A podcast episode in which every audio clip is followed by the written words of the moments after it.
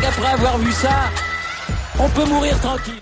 Bonjour à toutes et à tous et bienvenue dans ce podcast pour parler ski alpin. Ça y est, c'est la fin de la saison. On se dirige vers les finales de cette saison de ski alpin et elles ont lieu en France. Du côté de Courchevel, Méribel, euh, il reste 8 épreuves en tout, 4 pour les hommes, 4 pour les femmes, et il y a encore de grands, grands enjeux, euh, puisqu'il y a des globes à décerner, hein, donc euh, chez les femmes, notamment le gros globe, le globe de descente, le globe de géant, pour les, messieurs, euh, alors Marco Odermatt n'a pas encore le gros globe, mais c'est quand même bien engagé. Euh, en descente, Alexander Amod Kill 2 est devant Beat Feuys. En revanche, pour le Super G, c'est fait. Et il reste aussi le globe de slalom. Donc, le gros globe et deux globes pour chaque, euh, pour, les hommes et pour les femmes qu'attendre de ces finales? On va discuter de ça parce qu'il y a quand même des enjeux assez importants avec euh, plus ou moins d'écart en fonction des courses. Honneur aux dames, euh, parce que pour moi c'est là où il y a le plus de suspense, en tout cas le suspense le plus important pour savoir qui sera consacré dans la course au gros globe. Euh, ça se joue soit entre Michaela Schifrin, soit entre Petra Vlova. Federica Brignone est trop loin et j'imagine pas des défaillances des deux. Ce sera Schifrin ou Vlova. Vlova pour défendre son globe, Schifrin pour aller chercher un quatrième globe. Euh, Michaela Schifrin, qui on le rappelle, hein, aurait pu ou dû avoir ce quatrième globe lors de la saison 2019-2020, mais bon, on va pas revenir sur pandémie, plus décès de son père, retour à la compète. C'était un autre c'était une autre époque, un autre moment. Le duel entre Schifrin et Vlova est absolument énorme depuis le début de saison. Euh, c'est 4 victoires, 12 podiums. Vlova, c'est 6 victoires, 11 podiums. Petra Vlova, suprême en, slalom euh, spécial. Euh, entre les piquets courts, elle a atomisé la concurrence toute la saison. Et même Michaela Schifrin, 5 victoires, 7 podiums en 8 courses. Elle a été stratosphérique, Petra Vlova. Elle a, euh, je sais pas, quasi 300 points d'avance sur, euh, sur Michael Schifrin. Donc le gros globe est décerné et c'est là qu'elle a marqué la plupart de ses points. Schifrin, quant à elle, fait preuve d'une régularité monstre. Euh, on le rappelle, deuxième en slalom, troisième en géant, quatrième en super G, donc elle est vraiment allée chercher les points partout, elle a fait parler sa science, et puis sa, qualité juste de pure skieuse, hein, enfin vraiment, et de... Pour moi, voilà, plus grande skieuse de, de tous les temps potentiellement.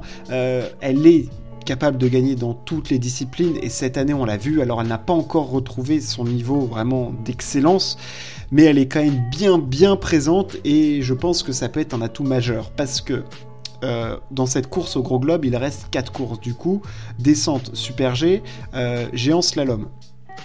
En descente et super G, l'avantage à Michael Schifrin est énorme. Il euh, n'y a pas de contestation possible. Vlova est bien inférieur. Et Vlova arrive avec 57 points de retard sur Michael Schifrin dans ses finales. Donc il y a quand même un déficit. C'est à Vlova d'aller chercher les points.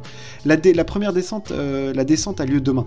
Euh, à voir quels vont être les points glanés par euh, les, deux filles lors de cette course.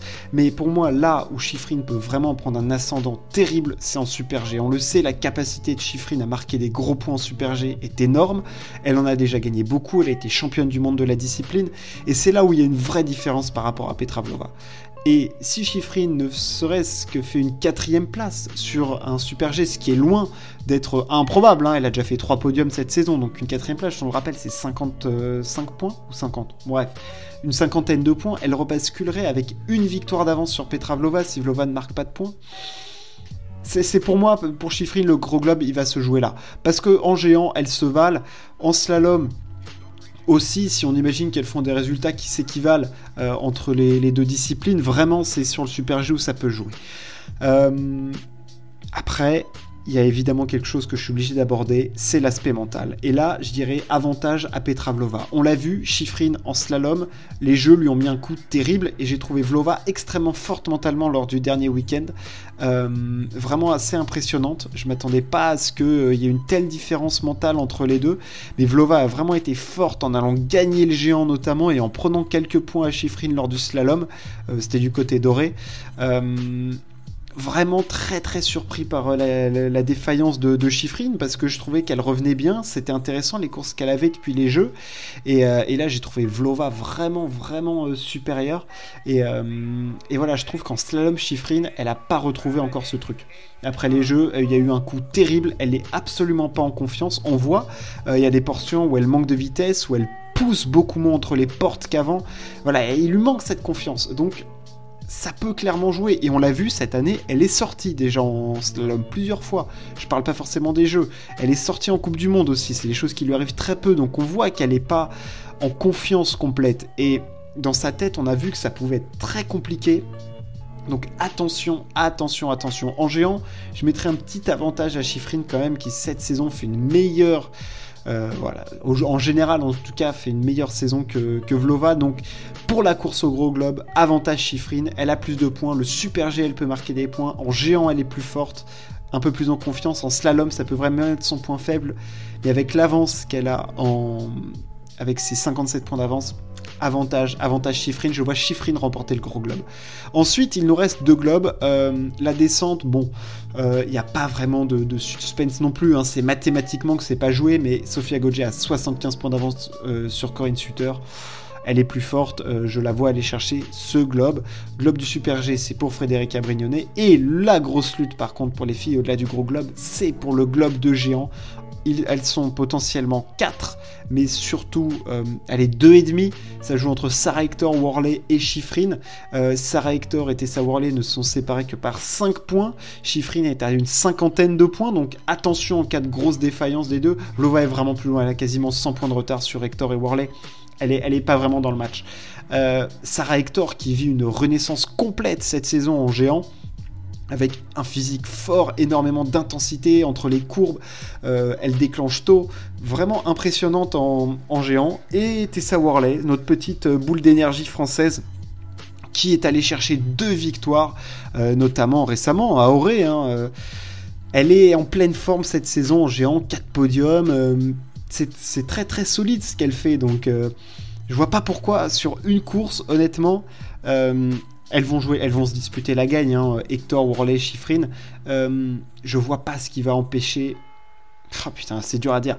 Euh, honnêtement, il n'y a pas de favorite claire. Euh, est derrière. pour moi, elle n'est pas du tout en position de force. Ça se joue entre Worley et Hector. Et je trouve que là, Worley m'a impressionné lors du dernier géant. Vraiment. Euh, mentalement, physiquement, techniquement, elle était vraiment très très au point.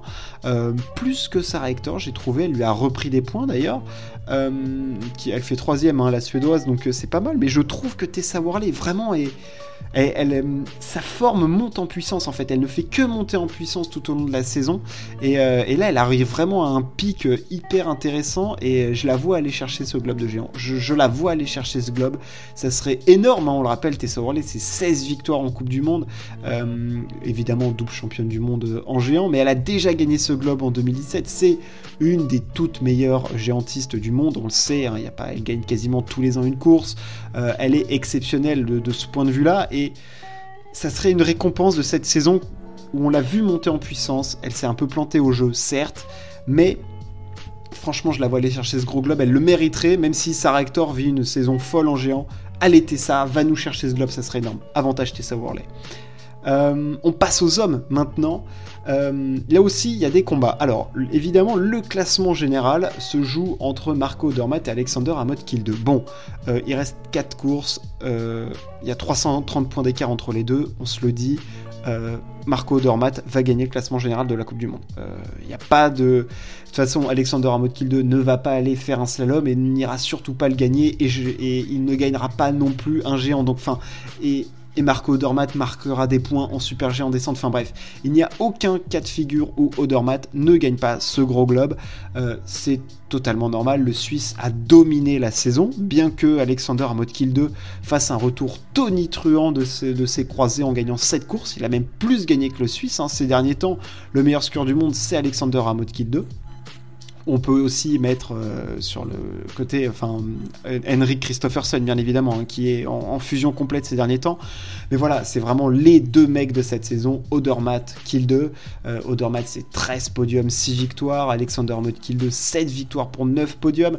Donc, c'est vraiment eux qui ont dominé cette, euh, saison. Et c'est une des premières fois depuis, les, depuis quelques années qu'on a vraiment deux skieurs de vitesse enfin qui vont sur les disciplines de vitesse, même si Odermatt fait du géant, ils axent quand même beaucoup sur la vitesse qui domine le classement général de la Coupe du Monde parce que euh, on a vu Pinturo, il y a eu toutes les années Hirscher, euh, donc tu avais quand même une ascendance des, disciplines techniques et là cette année ce sont les, mecs de vitesse, hein. il n'y a qu'à voir le top, euh, le top 6, euh, t'as qu'un mec qui fait des disciplines vraiment que de technique, c'est Henrik Christopherson. Les autres, t'as Odermatt, Kilde, Matthias Mayer, Beat Feuille, Vincent Krischmeier. Enfin, c'est des mecs que tu vois en Super G et en descente. Donc, ça, c'était, je trouve, une transition assez intéressante. Euh, et c'est assez sympa aussi de les voir parce que c'est vrai que du coup, il y a eu un petit peu plus de rechantrage euh, cette année au niveau des Super G et des descentes. Et on a voilà, réussi à apprécier pas mal de voir ces mecs-là se, se, battre et montrer aussi que l'engagement sur une piste de, descente ou de super G, c'est assez impressionnant et c'est assez incroyable. On revient à nos moutons, donc pour le gros globe, je l'ai dit, Odermatt va gagner.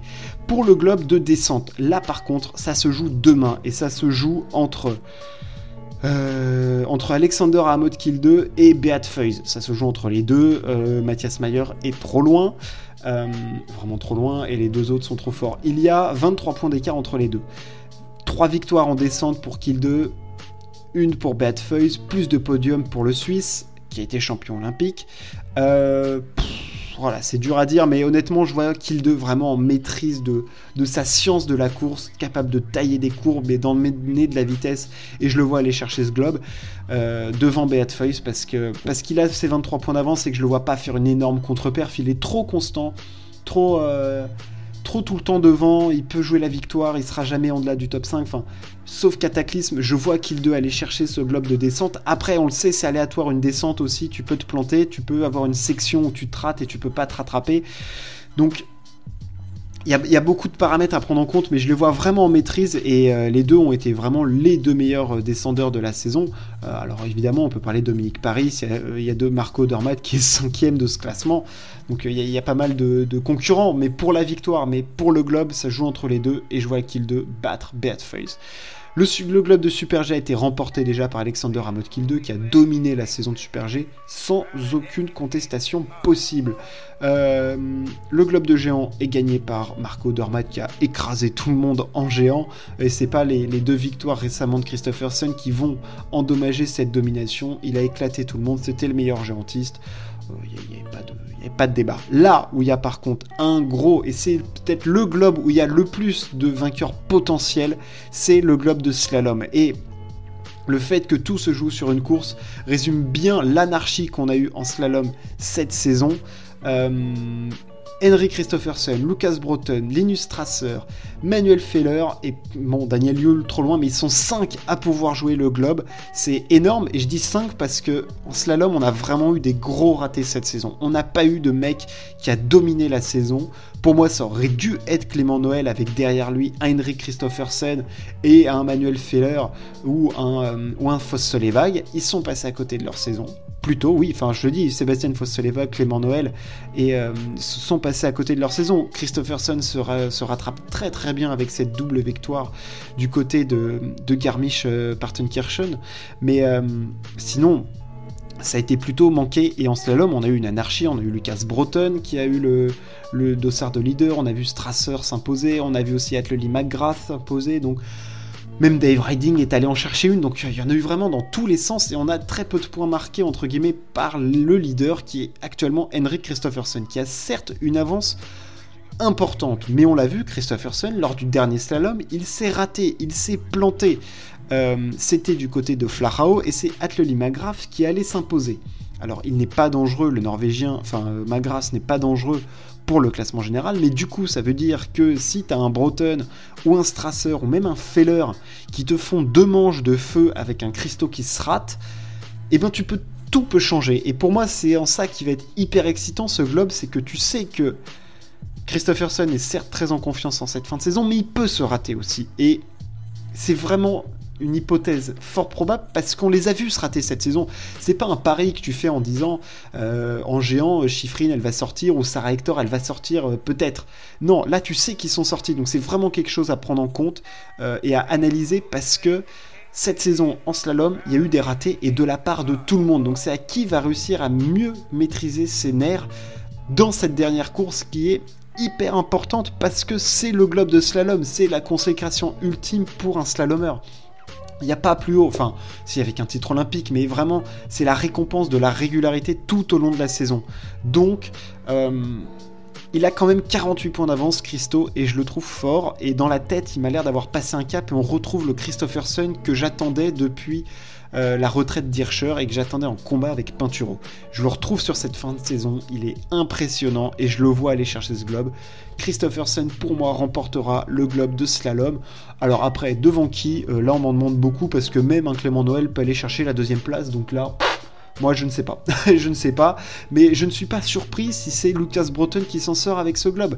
Il y a tellement eu de, de bazar en slalom cette saison que tout peut arriver, mais vraiment, je vois Christo. Je vois Christo aller s'imposer.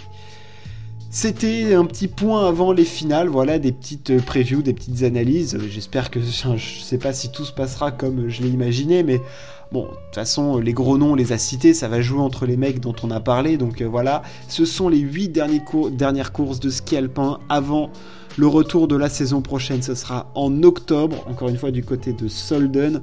Euh, profitons de ces dernières courses, euh, et puis profitons une dernière fois de, de Pinturo, de Chiffrine, de tout ça, de tous ces grands athlètes qui nous ont fait rêver et on les retrouvera l'année prochaine. Merci de m'avoir écouté. Ciao, à plus.